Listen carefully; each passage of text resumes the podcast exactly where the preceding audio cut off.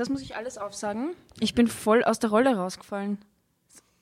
Zwei Wochen Ja, nicht Alter, im Studio. deswegen, deswegen besuche ich dich auch hier, damit du wieder reinfindest Ja, leichter. voll. Na schau mal, ich habe ja Gott sei Dank einen Spickzettel. Also hallo und willkommen beim Podcast Reich durch Radeln.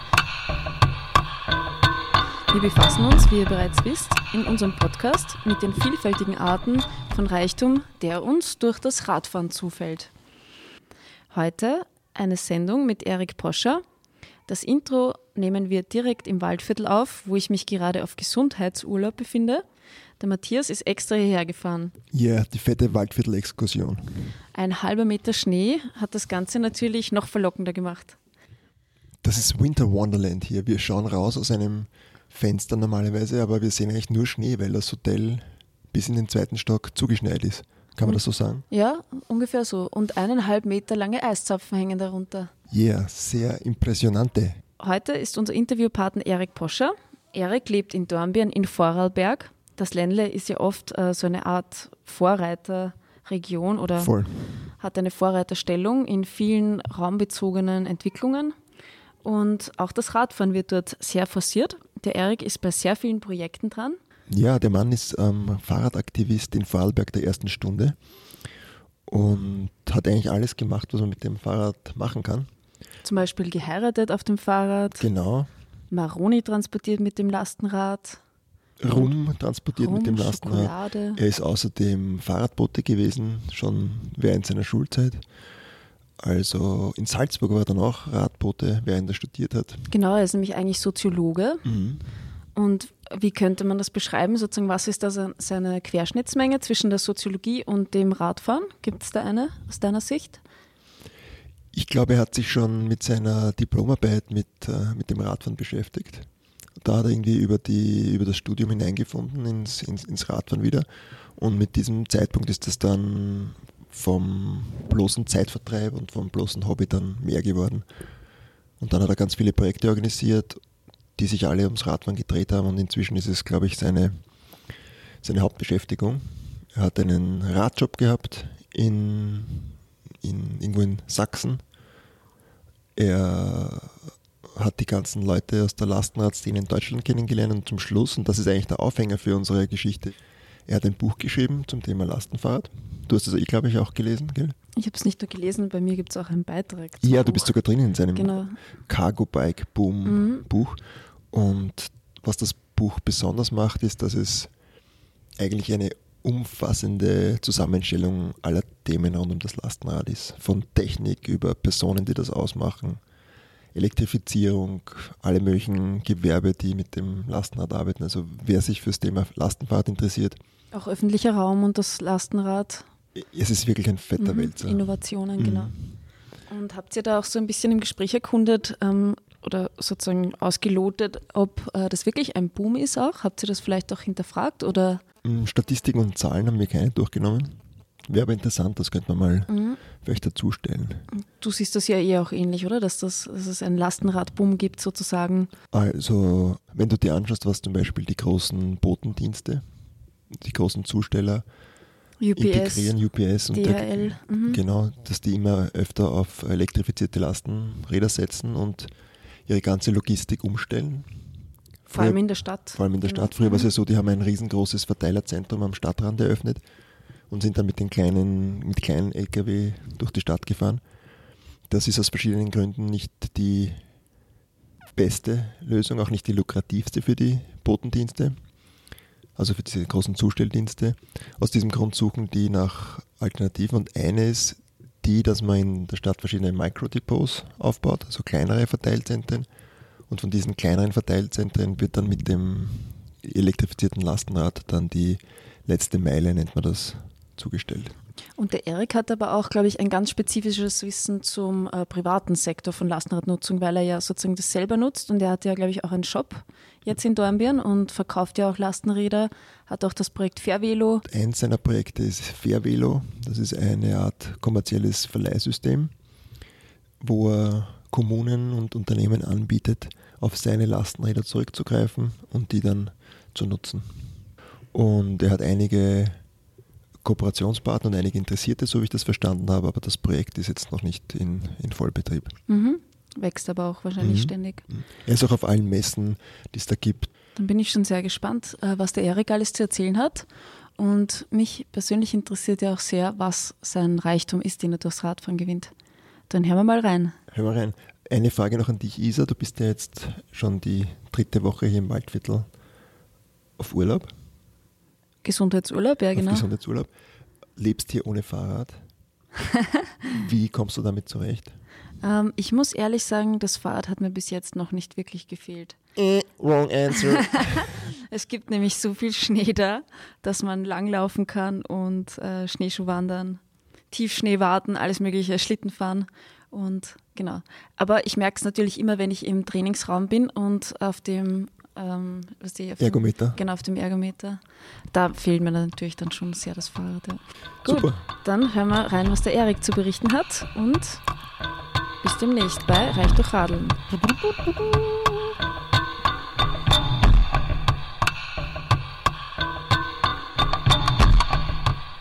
Das ist heute eine Premiere für Reich durch Radeln.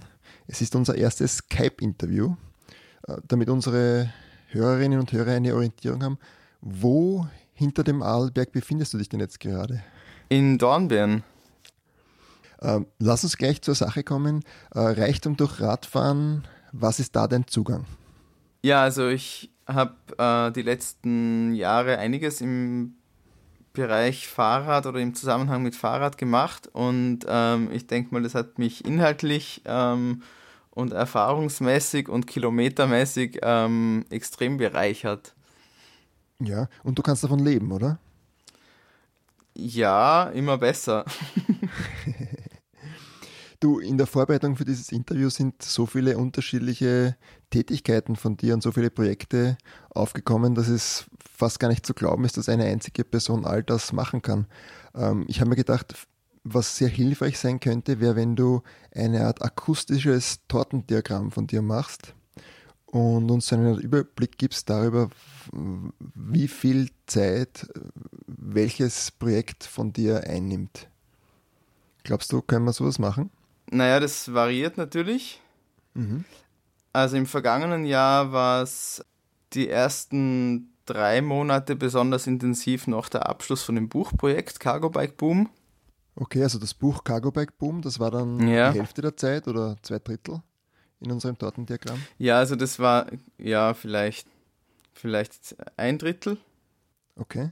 Und dann war ein, im vergangenen Jahr ein weiterer Schwerpunkt das Fair Velo Projekt. Ähm, da geht es um Cargo Bike Sharing. Das, ja, das ist vielleicht noch ein Drittel. Und Okay. dann äh, gibt es immer mal wieder eben ähm, auch Anfragen, also als ähm, Lastenradexperte sozusagen, verkaufe ich Transporträder und mache Service. Also ich habe auch eine mobile Werkstatt sozusagen auf dem Lastenrad, wo ich dann die Räder von Kunden im, im Umfeld von, sagen wir mal, 15 Kilometern dann auch einfach mit dem Rad betreuen kann. Das heißt, du bist auch so eine Art mobiler Fahrradmechaniker. Genau, ja. Mhm. Und Vater bist du auch erst kürzlich geworden. Das ist wahrscheinlich auch noch einmal ein ziemlicher wichtiger Teil, oder? Ja, ich bin Vater geworden im April und wir sind sozusagen jetzt eine autofreie Familie und haben ja äh, ein paar Lastenräder vor, vor der Tür stehen. Mit meinem Sohn bin ich meistens mit dem Bugfeeds unterwegs. Ja, und über das Fairvelo-Projekt gibt es hier auch ein äh, Urban Arrow und ein und ich habe selber schon seit äh, jetzt bald zehn Jahren ein Bullet und das nutze ich eher so für die Arbeit und ähm, wenn ich Mhm. allein unterwegs bin oder halt, wenn ich Sachen transportiere. Bevor wir jetzt ein paar deiner Projekte ein bisschen mehr im Detail besprechen, äh, gehen wir vielleicht kurz zurück in deine Geschichte. Magst du uns erzählen, wie du zum Radfahren gefunden hast und was dich daran so begeistert hat, dass du es zum Mittelpunkt deines Berufslebens gemacht hast? Also ich habe eigentlich immer schon das Radfahren, ähm, hat mir immer schon Spaß gemacht. Erste Beweise gibt es von äh, ungefähr, da war ich fünf Jahre und äh, bin mit dem Kinderrad durch die Gegend gefahren und habe äh, sozusagen mein Wohnumfeld erobert. Wo bist du da aufgewachsen? In, auch in Dornbirn, tatsächlich. Und dann war das Fahrrad für mich ja das wichtigste Verkehrsmittel und es hatte dann auch schon in der, in der Gymnasiumzeit für mich auch die Bedeutung, dass es eben ein Verkehrsmittel und eine Alternative zum Auto darstellt. Und später, also ich habe dann. Ähm, Warst du deine jetzt? Ja. Du bist was für ein Jahrgang? Du bist, wir sind ungefähr gleich alt, oder? Äh, ja, 76. Nein. 76er, ich bin ein und, 70er. Ja. Und nur, nur so Zwischenfrage, das heißt so um die, wie du 18 warst, wo alle anderen gerade für Autos ihr, ihre Liebe entdeckt haben, da hast du gesagt, Radlfahren ist besser. Oder wie kann man sich das vorstellen? Also genau wie, wie meine oder einige Klassenkollegen ihre Matura-Reise, ich weiß nicht, ich glaube Costa del Sol oder so gemacht haben, ähm, habe ich eine Radtour gemacht von Wien nach Dornbirn. Und ja, und dann, äh, ich habe mit 16 eigentlich schon vor der Matura, habe ich in Salzburg den Velo-Club kennengelernt. Und da gab es auch den Velofax, also einen Kurierdienst und äh, ein Fahrradverleih und ähm, die Velorep-Werkstätte, äh, wo, ähm, wo ich dann sozusagen in allen Bereichen ein bisschen gearbeitet habe und ähm, viel gelernt habe über Fahrradreparatur und Service. Und dann bin ich tatsächlich, gab es dann in Vorarlberg in Bregenz den ersten Fahrradkurierdienst, äh, 94. Mhm. Und da bin ich sozusagen in meinen letzten zwei Schuljahren ein, zweimal die Woche ähm, nach Bregenz geradelt und dort zwei, also so na Nachmittag ähm, unterwegs gewesen und habe dort äh, ja halt so Touren gemacht. Also und warst du da mit, mit dieser Vorliebe der coole Hund damals an der Schule in Dornbirn oder eher ein, ein Sonderling, der irgendwie was ganz was anderes gemacht hat als alle anderen? Da war ich sicher eher die Ausnahme. Ich bin dann auch eine Zeit lang äh, mit dem Einrad in die Schule gefahren. Okay. mit, mit Einrad und Ortlieb Kuriertasche. Und dann, dann haben mich Leute angesprochen, ob, die, ob der Rucksack zum Einradfahren dazugehört. Und Fahrradkurier, das, das kannte in Vorarlberg damals eigentlich kein Mensch. Also, mhm. ja. Aber das war der Ruckzuck-Fahrradkurier in Bregenz und der hat auch einige Jahre durchgehalten. Aber existiert jetzt schon seit einigen Jahren nicht mehr. Aber du warst offensichtlich ein richtiger Pionier, was das Radlfahren betrifft. Ja. Wie ist das weitergegangen? Naja, und dann, also dann kam mein Studium und äh, ich habe Soziologie studiert und ja, ich glaube im ersten Jahr bin ich noch ähm, Kurier gefahren in Salzburg. Du hast in Salzburg studiert? Ja, richtig. Und dann während dem Studium, also ich bin, ich habe schon immer meine Radtouren gemacht im Sommer und so weiter. Ähm, und war dann auch in, in Belfast zum Auslandssemester und war dort einer der wenigen Radfahrer. Mhm das heißt eigentlich von frühester Schulzeit an war klar, dass das Radfahren für dich enorm wichtig sein wird. Ja, schon, wobei es während dem Studium eigentlich nicht so eine Rolle spielte, eher dann zum Ende hin wieder. Mhm. Und, und dadurch ähm, bin ich dann nach dem Studium auch wieder auf ein paar Praktika gekommen und war ein paar Monate in Göttingen, äh, wo ich beim Pressedienst Fahrrad gearbeitet habe und danach mhm. in Berlin auch im Fahrradkontext ähm, ein paar Monate tätig. Und dann war das Fahrrad jetzt so beruflich eigentlich einige Jahre wieder gar nicht so relevant. Sondern? Sondern IT-Projekte im Open-Source-Bereich und ähm, der erste Coworking Space in Vorarlberg, den wir da aufgebaut haben, und dann entstand irgendwie die Idee, so eine mobile Bar mit dem Lastenrad zu machen, um so ein bisschen Fahrradkultur und äh, Kulinarik zusammenzubringen. Das war eigentlich so nach, nach einer Critical Mass, die wir in Feldkirch mal organisiert haben, sind wir zusammengesessen und haben überlegt, was könnte man noch machen, um, um die Leute so ein bisschen hinterlinks mit Fahrradkultur zusammenzubringen. Und dann habe ich mich nochmal auf die Suche gemacht, was es denn eigentlich jetzt momentan für Lastenräder gibt. Also das war 2008. Mhm. Ich wollte mir eigentlich auch schon äh, einige Jahre früher ein Lastenrad zulegen und habe mich da umgeschaut. Das war äh, eben Anfang der 90er Jahre. ja, hat sich dann nicht ergeben. Ja, und wie ich dann 2009 äh, das Bullet gekauft habe, war das noch ziemlich neu. Es gab damals auch wirklich überschaubar viele Räder und Modelle. Okay, und jetzt nochmal zurück, also äh, Critical Mass. Ähm, du willst ein Cargo-Bike kaufen, das sind Anfang der 90er, aber es gibt irgendwie noch nicht sehr viel Zeug zu der Zeit. Wie geht's weiter? Naja, und also ich habe mir dann das äh, Bullet aufgebaut mit so einem Aufbau, den man seitlich öffnen kann und oben ist eine Tischfläche, ähm, wo man dann Kaffee und Tee servieren kann. Also wir haben das dann eher so eingesetzt und das war dann eben die Radbar. Und mhm. da waren wir auf verschiedenen Aktionen oder Veranstaltungen dann auch dabei oder haben mal so mit mit ein paar Leuten irgendwie bei der langen Nacht der Museen äh, Burger gekocht an verschiedenen Standorten. Also so, ja, experimentelle Dinge einfach. Aber es war noch nicht wirklich, war es schon ein kommerzielles Projekt auch oder war das eher Liebhaberei? Das war noch eher Liebhaberei, ja. Das kam dann aber gleich mal in Vorarlberg dann die erste Anfrage ähm, und zwar für so einen mobilen Infostand, den ich dann individuell aufgebaut habe. Also das war so Projekt vom Lebensraum Bregenz, die eben Leute vernetzen im Gesundheitsbereich und Selbsthilfegruppen organisieren und so weiter. Und äh, die betreiben den Infostand immer noch und nutzen den, um in der Stadt so ein bisschen äh, mit Leuten ins Gespräch zu kommen.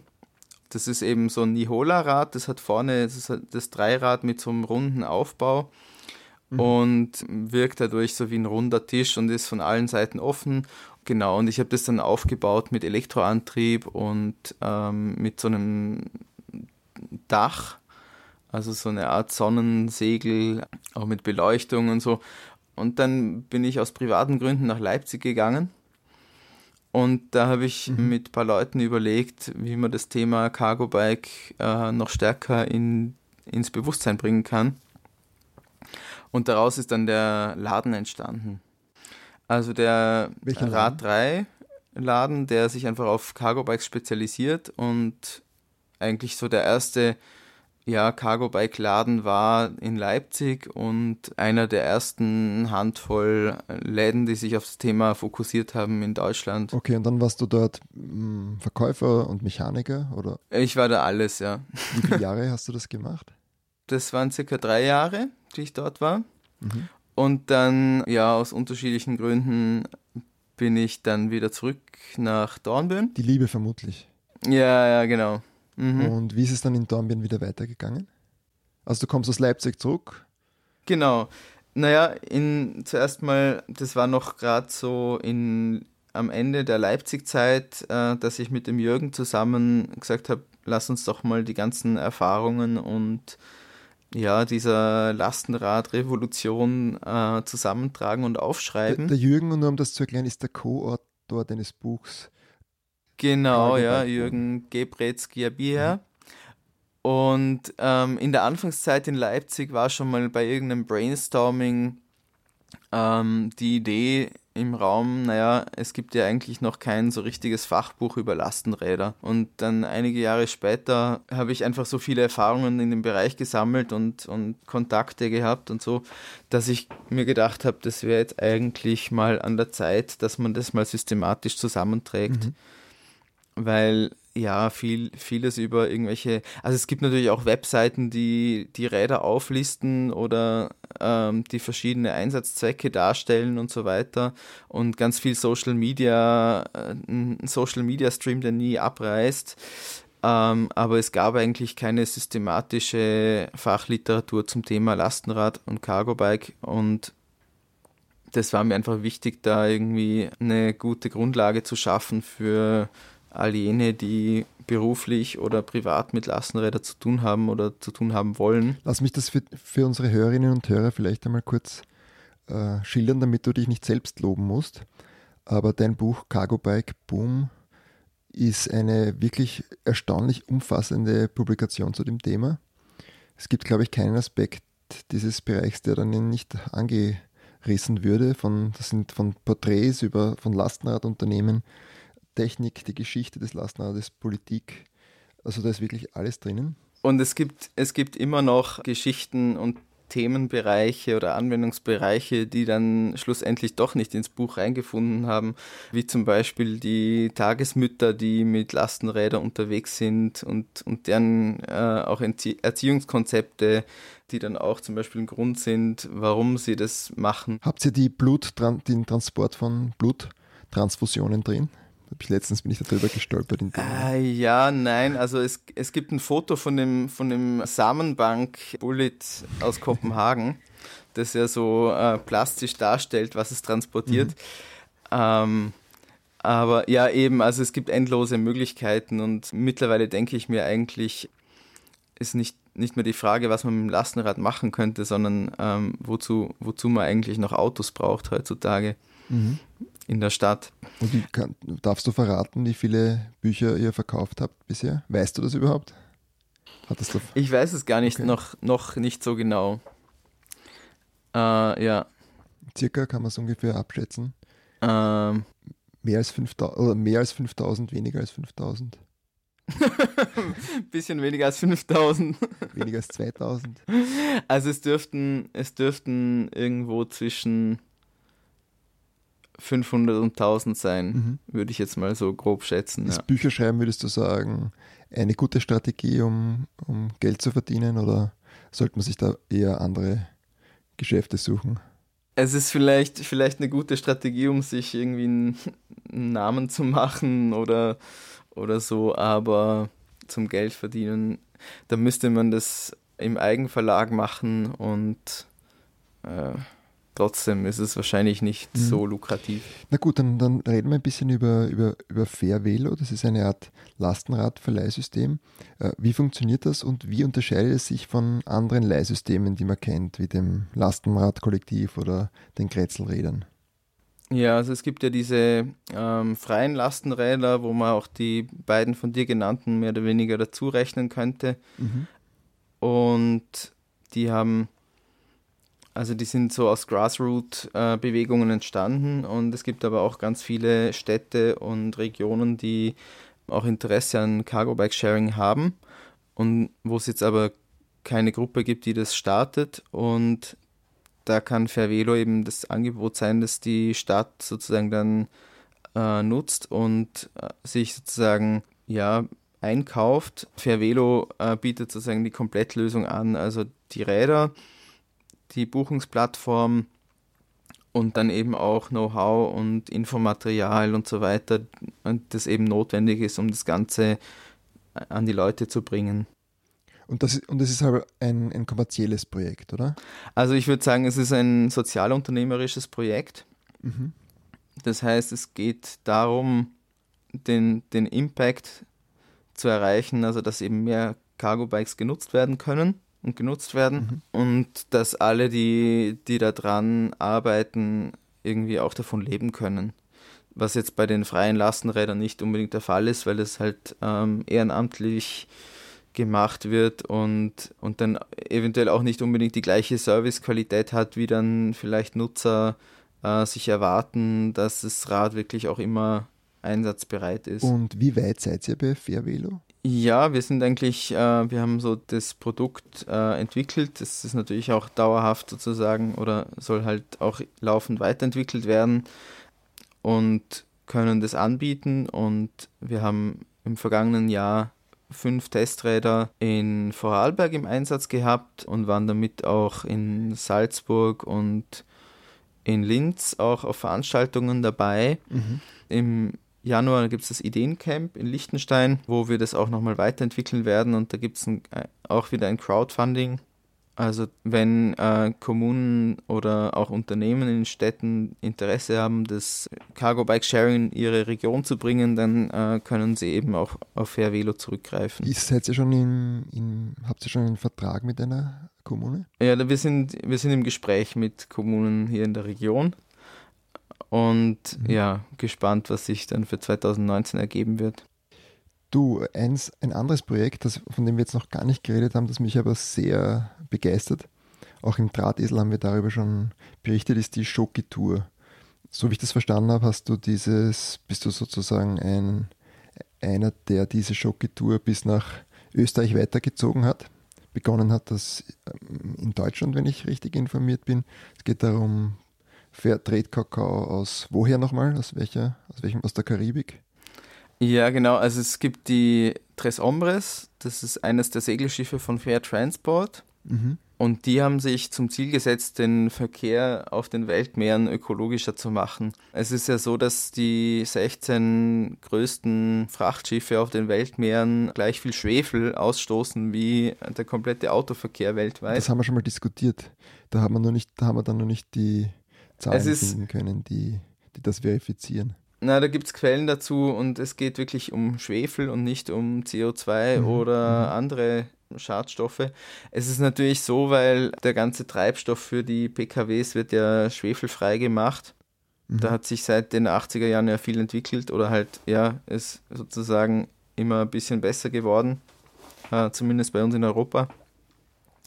Aber nichtsdestotrotz, also ähm, Aber jedenfalls kommt mit diesem Segelschiff kommt die kommt Kakao aus, aus welchem aus welchem Staat? Also die Kakaobohnen aus der Dominikanischen Republik. Genau. Und die, die, die werden dann über den. Dann gibt es mhm. auch Kaffee und äh, natürlich der Rum, der dann eben nach äh, Amsterdam transportiert wird. Und mhm. dort gibt es die Chocolate Makers, also das ist eine kleine äh, Schokoladenmanufaktur, die aus den Kakaobohnen Schokolade herstellen. Und, ich habe kommen jetzt die Lastenradler ins Spiel und ich habe dann 2013, 14 habe ich von denen gehört, weil irgendwo im Netz äh, Fotos aufgetaucht sind von Cargo Sailing Ship und Cargo Bikes in Amsterdam. Mhm. Und zwar war das so, dass sie sozusagen die Kakaobohnen mit Cargo Bikes äh, vom Hafen zu, zu den Chocolate Makers transportiert haben. Und dann habe ich mir gedacht, mhm. naja, eigentlich wäre es doch mal cool, die Produkte von dem Segelschiff äh, abzuholen und nach damals Leipzig zu bringen, äh, als logische Verlängerung der, des Segeltransports. Und dann mhm. habe ich eben mein erstes Crowdfunding gemacht und innerhalb von elf Tagen waren genug Rumflaschen und Schokoladetafeln bestellt.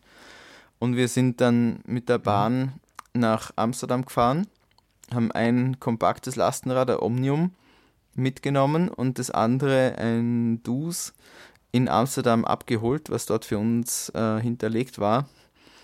Und äh, sind dann zu zweit mit, äh, ich glaube, 24 Flaschen Rum und äh, einigen Tafeln Schokolade sind wir dann in einer guten Woche ähm, nach Leipzig geradelt, ohne Elektroantrieb.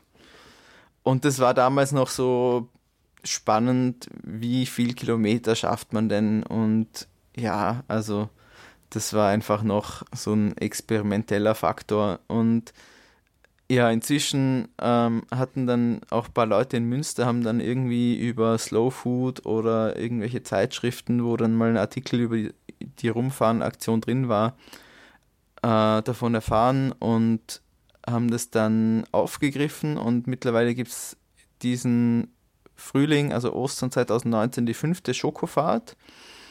Und die Schokofahrt mhm. ist sozusagen eine Tour von Münster nach Amsterdam und zurück. Mittlerweile immer mhm. mehr gibt es dann auch so eine Staffel rundherum, wo Leute äh, teilweise von Amsterdam aus und teilweise dann von, von anderen Stationen oder Städten aus ähm, Teilstücke davon zurücklegen. Und wir haben äh, letztes Jahr im Frühjahr dann mit einem Vorarlberger Team in Stuttgart äh, Sachen abgeholt. Und ja, es mittlerweile äh, findet das Ganze zweimal im Jahr statt und es sind um die mhm. 100 Leute involviert, die mitradeln und ähm, die letzten beiden Male wurden über 1000 Kilo Schokolade transportiert. Ja, wow. das ist schon wenn man da richtige Menge. Ganz beachtlich. Du, und, und äh, wenn man da heuer mitfahren möchte, kann man sich da irgendwo hinwenden? Gibt es eine Webpage? Und wann wird das heuer sein? Ja, es gibt äh, auf schokofahrt.de gibt eine Karte, wo verschiedene Ansprechpartner auch drauf sind. Mhm. Dann kommt die große Magie der Tabellenkalkulation. Äh, da muss man sich nämlich ausmachen, welche Stadt kann wie viel bestellen. Haben die also in, im Rahmen der Staffel, ne, ähm, haben die, die vorher fahren, haben die auch genug Kapazität, um diese Kilos an Schokolade mitzunehmen und so weiter. Extra Kilos mitzunehmen. Mhm. Ja. Verstehe. Und Wien ist noch nicht dabei momentan.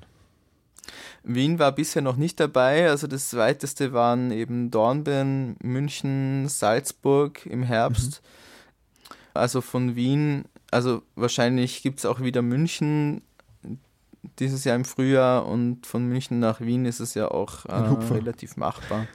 Ja. ja, naja, vielleicht äh, lässt sich da etwas mobilisieren und es finden sich die, die eine oder der andere, die da mitmachen wollen. Wir werden auf jeden Fall in den Beipacktext zu unserer Sendung die, die Links äh, kundtun und schauen wir. Also mir wird das schon Ja, auf jeden Fall. Das wäre das wär wär schon eine coole Sache. Ja. Strecke. Ja. Äh, eine Frage, die mit äh, Mobilitätspolitik mhm. zu tun hat, auf einer etwas aus einer etwas weiter zurückgelehnten Perspektive. Wenn man von Wien aus in den Westen schaut, dann kann man manchmal neidisch werden, wie progressiv in Vorarlberg Mobilitätspolitik gehandhabt wird. Irgendwie kommt mir vor, dass über die Parteigrenzen hinweg da ein Konsens herrscht, dass Radfahren eine gute Sache ist. Was macht ihr dort richtiger als wir im Osten? Also ich schaue auch immer Richtung Westen und denke mir natürlich, äh, in den Niederlanden oder im Norden in Kopenhagen äh, sieht es natürlich nochmal ganz anders aus. Ja, in Vorarlberg wird natürlich schon einiges richtig gemacht. Also es gab in den, oh, das war glaube ich Ende 80er Jahre oder Anfang 90er gab es die Fahrradkampagne. Und damals wurde halt auch, also das war, war wahrscheinlich eine der ersten Kommunikationskampagnen fürs Fahrradfahren im Alltag in Österreich. Und ja, seither wurde natürlich vieles gemacht. Ja, ich würde mal sagen, es gibt mit dem Rheintal einen suburbanen Bereich, der sich fürs Radfahren eignet und flach ist. Also ich glaube 90 Prozent der Vorarlberger wohnen ja im Rheintal, also relativ in der Ebene. Und dementsprechend sind mhm. wahrscheinlich auch äh, 99 Prozent der Alltagswege ähm, relativ flach. Und trotzdem hat das Radfahren in Vorarlberg jetzt nicht unbedingt, ist jetzt nicht unbedingt bei der ganzen Bevölkerung mainstream-mäßig so verankert, dass, dass jeder sozusagen mit dem Rad fährt, ohne drüber nachzudenken, wie man das jetzt in, in den Niederlanden beobachten kann. Ja, nicht jeder, aber die, aber die aber der Modalsplit in Vorarlberg ist schon bemerkenswert, oder? Wie viel Prozent habt ihr da jetzt? Äh, ich weiß die Zahlen jetzt nicht auswendig. Ich glaube um die knappe 20 vielleicht. Mhm, glaube ich auch, ja. Ja. Und das, das ist natürlich in, in Wien, wo man sieben oder optimistisch gerechnet zehn Prozent hat, schon ein, ein deutlich mehr. Und wie hat sich das entwickelt, dass dieser parteipolitische Konsens in einem, in, entstanden ist in Vorarlberg? Ich weiß nicht, ob es einen parteipolitischen Konsens gibt dazu. In den Kommunen gibt es sicherlich äh, unterschiedliche Parteien, die das Radfahren befürworten. Mhm. Aber ich denke, wenn man sich anschaut, also es gibt eigentlich wenige Parteien, die das thematisch dann auch wirklich betreiben, das Thema Radfahren. Aber es ist natürlich, also auch von, ja, wir haben jetzt eine schwarz-grüne ähm, Landesregierung und einen grünen äh, Verkehrslandesrat, äh, der für öffentlichen Verkehr und Radfahren zuständig ist. Mhm. Und der, der natürlich da auch äh, dahinter ist. Hast du, glaubst du, dass es irgendetwas gibt, was man sich von Vorarlberg abschauen kann? in Bezug auf Naja, also was jetzt die Infrastruktur betrifft, gibt es ein paar äh, gute Beispiele und Lösungen, aber ja, also ich war in den letzten Jahren ungefähr jedes Jahr einmal in den Niederlanden über die Schokofahrt und über die verschiedenen Veranstaltungen und Cargo-Bike-Events. Und da bin ich ein bisschen ernüchtert, wenn ich in Vorarlberg mir die äh, Fahrradinfrastruktur anschaue. Also ich bin so ein bisschen ambivalent, ja. Einerseits äh, geht es uns natürlich viel besser als in, in gerade in vielen anderen Städten der ähnlichen Größe, ja. Also Dornbirn ist jetzt so knapp 50.000 Einwohner groß.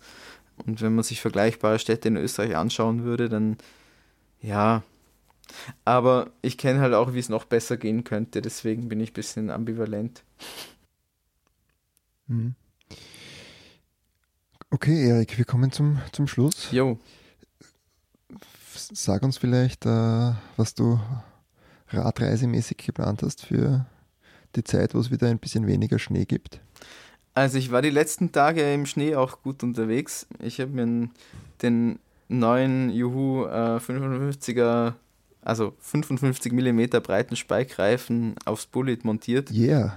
Was kostet der? Ach, ich keine Ahnung. Also ja, jedenfalls, also das ist auf jeden Fall das Geld wert und Speikreifen kosten eigentlich nur irgendwie 2 Euro pro Jahr oder so, weil die halten meistens ewig.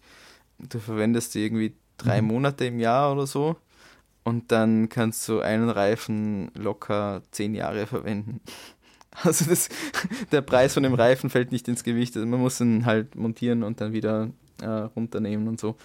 Und mein Bullet hat einen Vorderradantrieb und dadurch hatte ich sozusagen, habe mhm. ich äh, auf Schnee Allradantrieb und ähm, äh, ja, ja, also der, das, das fetzt schon ziemlich. Und Radreisepläne, also es gibt wirklich, also ich weiß nicht, was ich dieses Jahr wirklich an Radreisen machen werde, weil der Kalender füllt sich schon mit Veranstaltungen und so weiter. Aber es gibt auf jeden Fall die Schokofahrt und die kommt Ende April zur Spezialradmesse nach Germersheim. Und von dort aus werde mhm. ich dann die zwei, drei Tage bis zum 1. Mai nach Vorarlberg radeln. Also das ist schon relativ fix geplant. Und dann gibt es ja noch das Cargo Bike Festival in Groningen. Also Groningen in Niederlanden. Mhm. Und ja. da könnte man natürlich auch vorher oder nachher irgendwas äh, noch mit dem Rad machen und mal wieder niederländische Fahrradinfrastruktur sich reinziehen. Ich sehe, da ist da, du hast genug zu tun. Nicht alle diese Touren werden allerdings mit deinem kleinen Sohn stattfinden, oder? Also die Schokofahrt nehme ich jetzt an, eher nicht. Und dann mal sehen, also wir haben letzten Sommer schon relativ viele kleine Touren gemacht hier in der Umgebung und haben so die verschiedenen Badeseen und Gewässer in 10 bis 15 Kilometer Entfernungsumkreis besucht. Und ja, also die Babyzeit ist einfach auch eine Zeit der Entschleunigung. Und da kann man auch mal so ein bisschen die lokal-regionalen Dinge erkunden. Mhm. Ja. Super, Erik. Dann herzlichen Dank für deine Zeit und die Einblicke. Danke auch. Und äh, bis bald. Ja, bis bald. Das war die neue Folge von Reich durch Radeln. Schön, dass ihr mit dabei wart. Wir produzieren unseren Podcast auf ehrenamtlicher Basis in Kooperation mit der Argus und dem österreichischen Fahrradmagazin Drahtesel. Dieser Podcast ist kostenlos.